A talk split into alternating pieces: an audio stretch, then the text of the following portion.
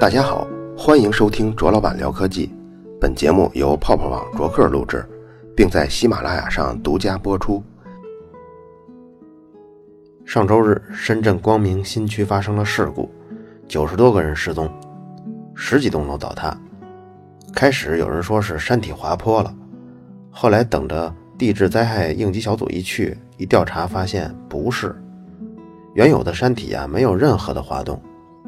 其实呢，是人工堆的那些渣土还有淤泥崩塌了。我在地图上也查了一下这个光明新区，它在哪儿呢？原来是在距离深圳市区西北三十五公里的那么一个地方，算上近郊吧。也有人问了，这几天深圳没下雨啊，怎么就塌了？地质局的专家呢说的很专业，他说是由于堆积的量太大，堆积坡度过陡。导致的失稳垮塌，咱们这个一会儿再来仔细解释啊，什么叫堆积坡度过陡，失稳是怎么回事据说这个地方是一四年二月份成立的一个有证的渣土收纳厂，不过这证到一五年二月份就过期了。就这附近所有的新建小区渣土啊，全都往这儿运，一天大卡车来就运了上百趟。每一个大卡车到这儿倒一次渣土收二百五十块钱，就是管理人向这个大卡车司机收二百五。其实呢，这块渣土厂在拿证之前就已经成了事实上的渣土厂。具体这两年呢，一共倒进多少土，所有的新闻媒体还没有数字。咱们先来帮他们估算一下，拉渣土的车，咱们算可以装二十五立方米。渣土行业对这个立方米啊，就简称为方，所以就是二十五方渣土。咱们不算超载这种情况，当然实际可能是免不了有好多超载了。咱们就算一天来一百辆车，这样连续运两年，算一下就是一百八十万方渣土。这么多渣土，多少体积呢？你要是把工人体育场里面装满了渣土，就是装的连看台都装满了。像把一碗米饭装满似的那样，差不多就是一百八十万方。可这个还是渣土的一角啊，因为深圳每年要堆积的渣土有二十多个，咱们刚刚说的那个工体的规模呢。你问了，这都是哪来的这么多渣土啊？你看深圳现在路边上拔地而起的各种大厦，地基咱们就不说有多少了吧，还有地下停车场呢。那经常就是两层三层的，另外还有一个就是掏空了地下的地铁，尤其是这个地铁，它会产生巨量的渣土。我查了一下，地铁站通用的尺寸是二百米乘以二十米乘以二十米，这么一个体积，这个就是一个地铁站的典型尺寸。这些土挖出来呢，还得乘以一个松散系数，这什么意思呀？就是。这个土在地底下，它埋着，它压着，所以它的体积呢就会小。你现在给它刨出来了，成了松土了，所以它体积还会再增加。这个松散系数一般是一点二，所以一个地铁站真的是典型的尺寸，挖出来以后就是十万立方米的渣土。接着咱们看一下地铁隧道，假设它直径是六米，是双向的地铁隧道，一公里要挖出七万方渣土。乘以一个松散系数就是八点四万。深圳现在呢是一百八十公里的地铁里程，一共一百九十七个地铁站，总共算下来就是三千五百万方渣土。据说啊，在二零二零年前，深圳要建完一千公里的地铁，那么至少呢还要增加一点五亿方的渣土。这个渣土最后都是怎么处理呢？其实这东西啊，有的时候用处还挺大的。比如像修高速路，用它来大量的来平整土地。你像深圳机场啊，它就是填海造的，所以填海就靠这个渣土来填。所以真要是用起来，量也是巨大的。深圳呢，曾经就填海造过不少东西，比如像著名的滨海大道，当然这现在已经堵成翔了。像机场的部分的跑道，还有不出名的像大铲湾跟盐田港。这些全都是填海造的，不过这些设施在二零一零年前基本都已经建设完毕了，后续基本就没有大量使用渣土的计划了。所以渣土积累的速度要远远超过它使用的速度。可是目前深圳可以储存的渣土一共空间就是五千万方那么多，而且这五千万方到现在基本已经满了，所以对这么一个高速发展的城市来说，渣土问题是很难解决的。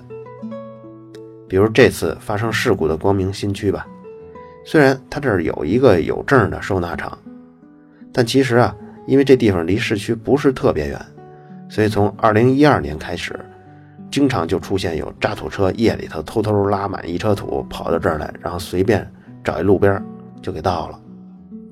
他这么倒呢，挺划算的，因为如果要去正经的收纳厂去倒啊，这司机还得给收纳厂一车交二百五十块钱呢，这钱还算便宜，有的地方还收三百。所以这些司机他们就找这些没人看管的这些道路啊，跑到路边上偷偷就给倒了。不但省了渣土收纳厂的这个管理费，还省了油钱，因为有些渣土收纳厂可能距离市区五十公里呢，他这就来回开一趟，油钱都得上百了。但是一个渣土车，它要卸货呀，非常轻松，找一个车不多的公路，没人看守的，按个按钮，整车土几十秒钟就能给卸光了。但是路政要是清理起来，那就太费劲了。好几个人几天才能收拾完渣土的问题呢？咱们就介绍到这儿。还记得刚才专家分析的一个原因吧？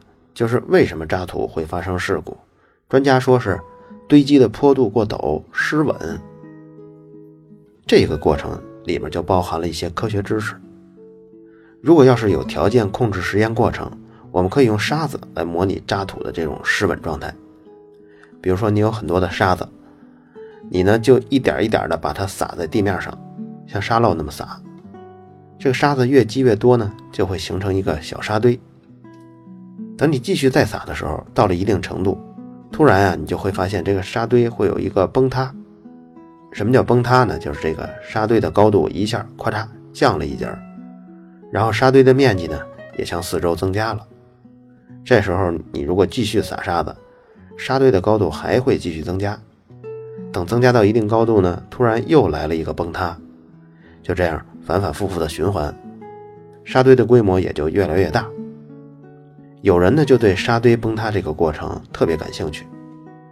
如果我们能精细的操作，多精细呢？就是一粒儿一粒儿的撒，能不能找出一个规律，预测下一次崩塌发生在什么时候呢？能不能预测一旦发生了这种崩塌，有多少粒儿沙子参与了这次崩塌呢？也就是说，这次崩塌的规模多大，能不能预测呢？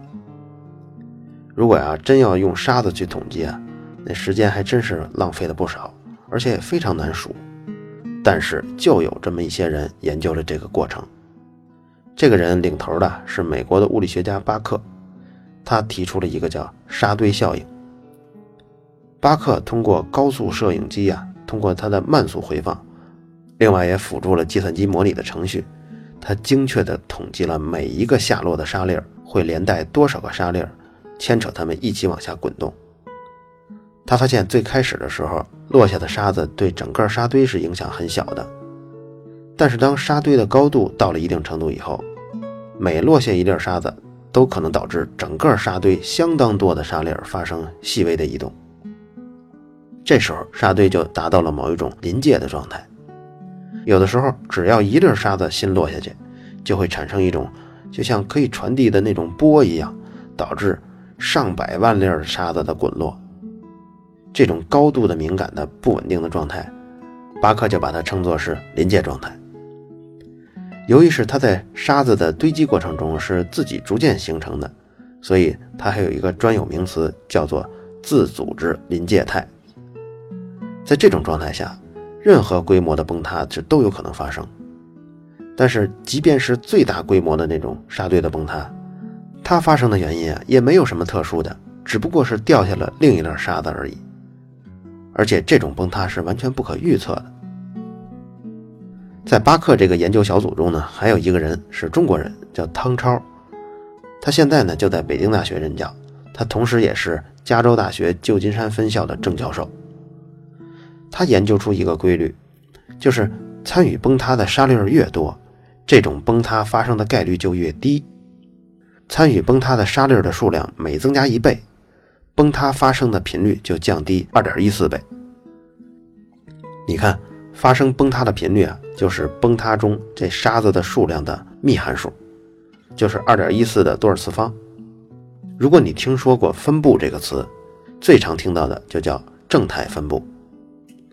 比如像中国男人平均身高是一百六十七厘米，女人呢是一百五十六厘米，这是二零一五年公布的啊。高于这个均值的呢，当然有，但是高出的越多，这样的人的数量就越少。同样了，低于这个均值的也有，也是低的越多，人数就越少。所以如果你要把它画成一个图呢，纵轴是人数，横轴是他们的身高。那么从图像上看，这就是一个中间鼓起来的山包，两侧的分布都趋近于零，这个就叫做正态分布。咱们生活中有很多都是正态分布。往期的节目中，咱们说过像智商啊、情商啊，还有像肺活量啊、体重啊、反应速度啊。如果刚才咱们说的沙堆的崩溃，它要是符合正态分布，是什么意思呢？那就是说。某一个规模的崩塌，它发生的频率是最高的，比那个规模小的崩溃和比那个大的崩溃都是非常少见的。小的越多，大的越多就越少见。但实际情况不是这样的。对自组织临界态研究展开后啊，科学家发现，不只是沙堆，地震也有这样的规律。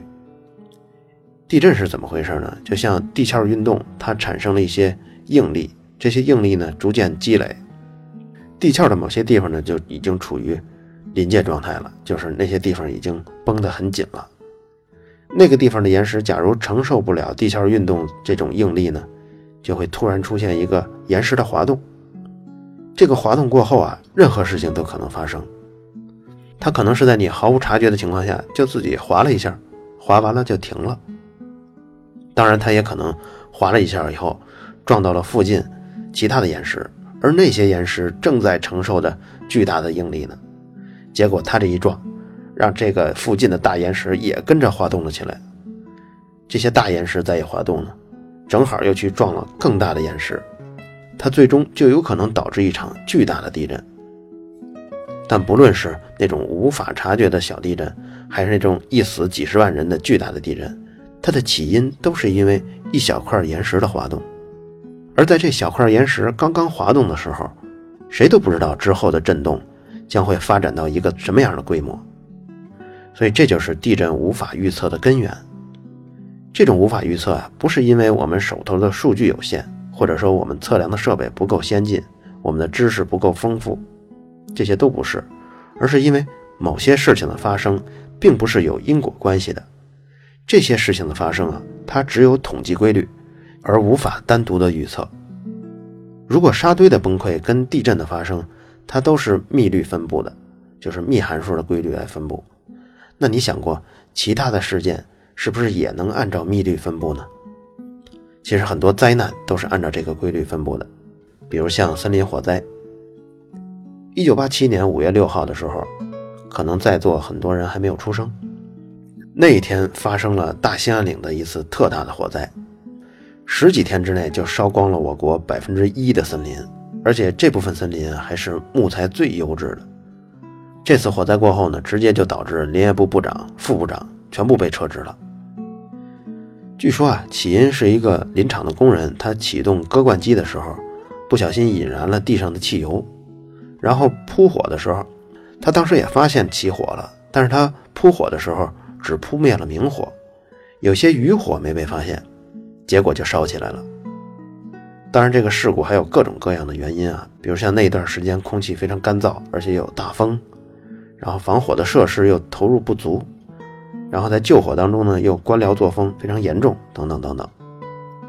但是我要说啊，密律分布在其中也是一个重要的原因。这方面呢，康奈尔大学的科学家就做过一次森林野火的燃烧模型。他们在一个网格里种下虚拟的树，每隔一段时间呢，就随机的在某一个格子里再种一棵树，就按照这种程序，时间不断的不断的推移，这网格里的树呢就会越种越多。等到多到一定程度以后，然后程序开始设置，每隔一段时间就会在网格中随机的点燃一棵树，这个就相当于模拟火灾的发生了。而一旦一棵树它要着火的话，它和它相邻的上下左右这四棵树也都会跟着着火。不过像左上啊、左下、右上、右下，这在程序中规定是不会着火的。程序这样模拟之后呢，他们就发现，从统计规律上看，森林大火的规模没有典型值，也就是说，不会是某一个规模的森林大火它发生的概率最大，不是的，而是森林的火灾规模越大，它发生的频率就越低。也从中找出了幂函数这种规律的分布。你看，一九八七年在咱们国家这个大兴安岭火灾这么严重吧？但是，一九八八年，在美国的黄石公园也发生了差不多同样规模的森林火灾，非常非常严重。而且，他们这次大火一共烧了四五个月，火灾影响的面积呢，一共有三百万公顷，比大兴安岭那次还要大。火势呢，发展到两个月以后啊，到后来根本就控制不住了。最后的解决办法其实就是不解决，就任其烧完。那次黄石公园的大火灾，直到那年的深秋。赶上了一场大雪，大雪过后，火势就自己的逐渐熄灭了。等到这次大火过后啊，美国国家消防中心联合了很多森林学家呀、生态学家，就分析原因，总结教训。他们后来就总结出一个教训，就发现主要原因是之前防火措施太严格了。那时候怎么严格呢？每天就有多架的飞机绕着黄石公园的上空就巡逻。咱们都知道。自然界的森林啊，它是会随机的出现一些野火的，比如像天空中打雷啊，它就会引燃一些干树枝，就会导致一些火灾。可那时候黄石公园上飞机巡逻的时候，他要是一旦发现了那些火点，就立刻采取扑救的措施。所以在那几十年中啊，森林中本来那些已经死亡的干树杈啊、枯叶呀、野草啊，结果该烧的都没烧，全都积累起来了。它们原本在自然状态下，经常就会在某一次小型的森林火灾中，就可能就被烧掉了。当然，它们一烧呢，附近的树木也就被殃及了。但总的来说，被殃及的树木也不会很多，所以自然状态下是零零星星的发生一些小型的火灾，自己烧完了、烧干净了就会停下来。可是美国对黄石公园这种自然火呀，是全面的遏制住了。这个就有点像刚刚咱们模拟程序中说的。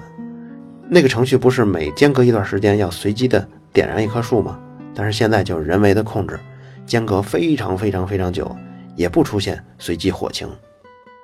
那么随着时间的推移，这个网格会出现什么状况呢？就是所有的网格都长满了树。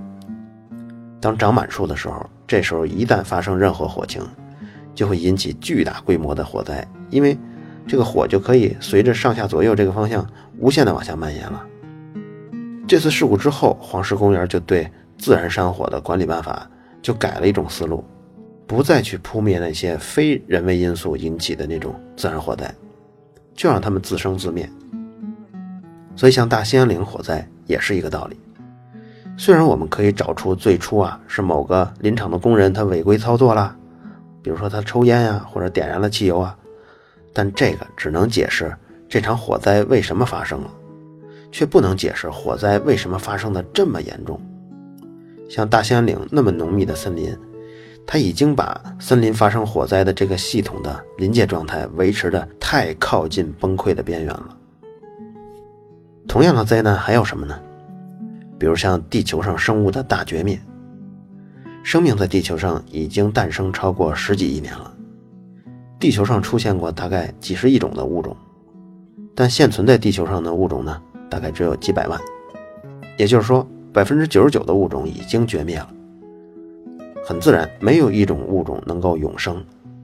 当然，很多物种是在跟其他的生物在竞争中，它处于劣势，或者是因为不适应的环境，最终被淘汰的。你比如像大熊猫吧，其实它在最近几十年虽然是作为保护动物，其实没有最近一百年人类的干扰，大熊猫已经不太适应现代地球的这种。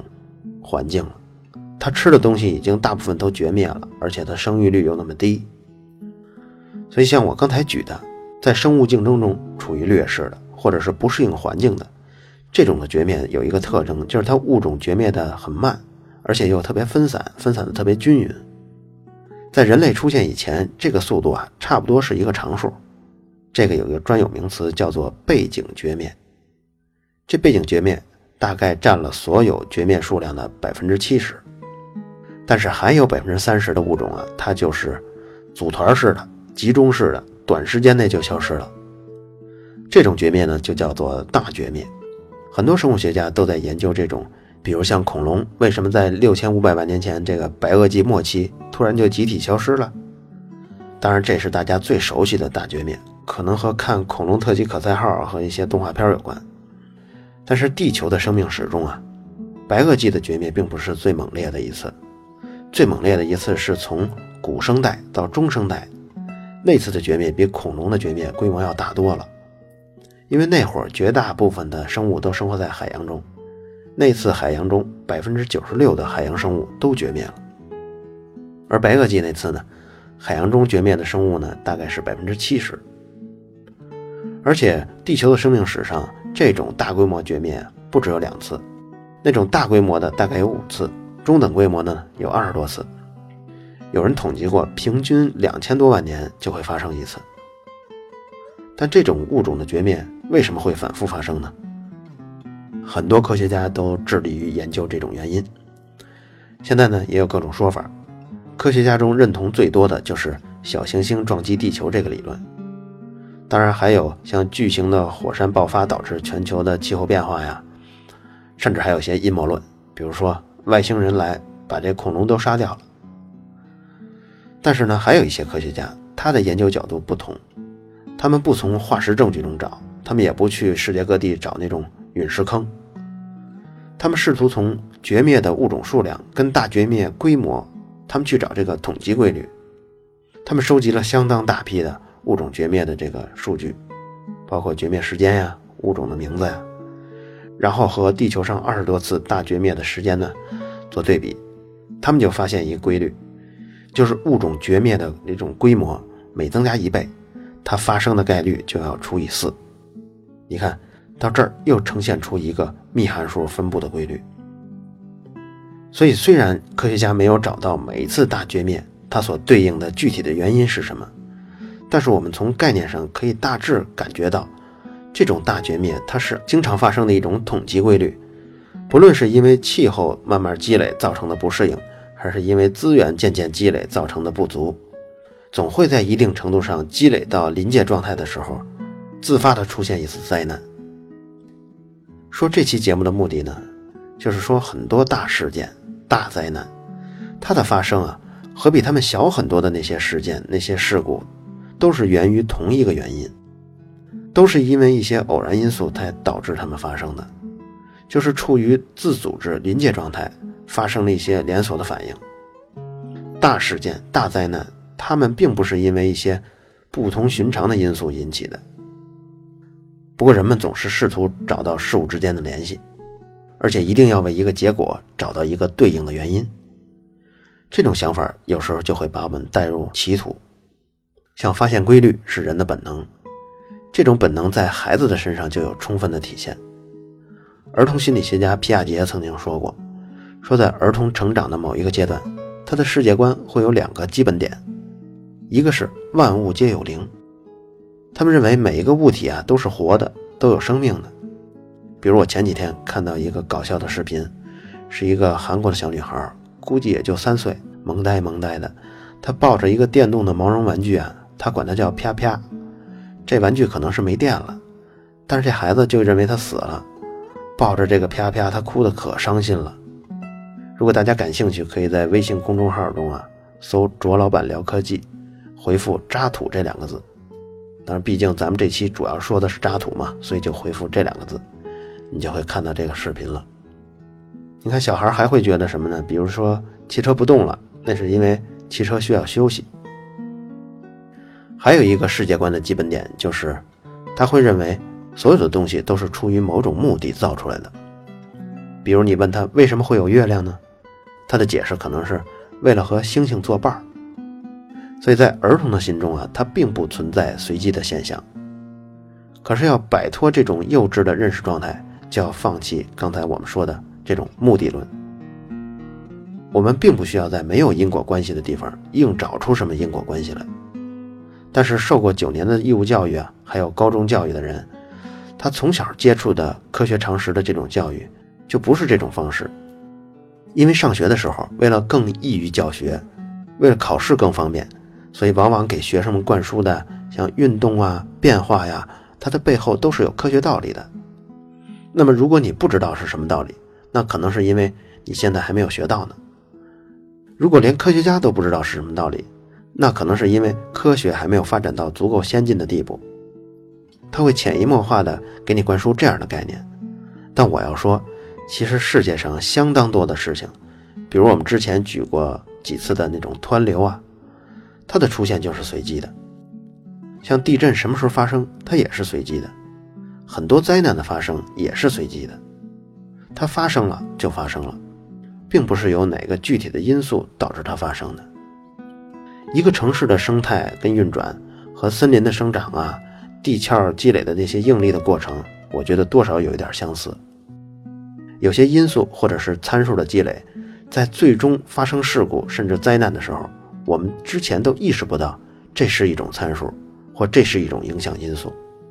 而人口密度这么大，聚集在一起生活，它最终会带来各种不确定的参数的生成。比如像这次深圳发生的渣土垮塌的事故，它在二零零零年的时候就没人会意识到，原来渣土还会造成这么严重的事故。生活在大城市里头，我们总会轻易的就遇到很多不确定的风险。你可能会抱怨，交通为什么这么堵啊？空气为什么这么脏啊？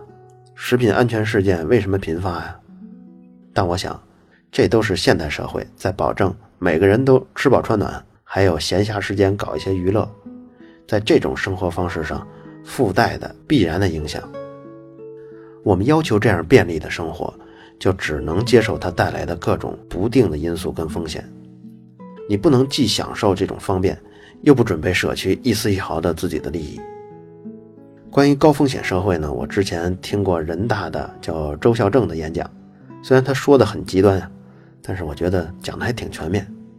最关键是特逗，他演讲的两个多小时那种投入的劲头啊，讲完了以后，整个汗衫湿了半截儿，看起来真是挺过瘾的。如果大家感兴趣呢，也可以在微信公众号“卓老板聊科技”中回复“渣土”，在回复中呢，我也会把幂函数分布的这个图像、跟正态分布的图像，还有一些其他分布的图像放进去，也作为这期节目的补充资料。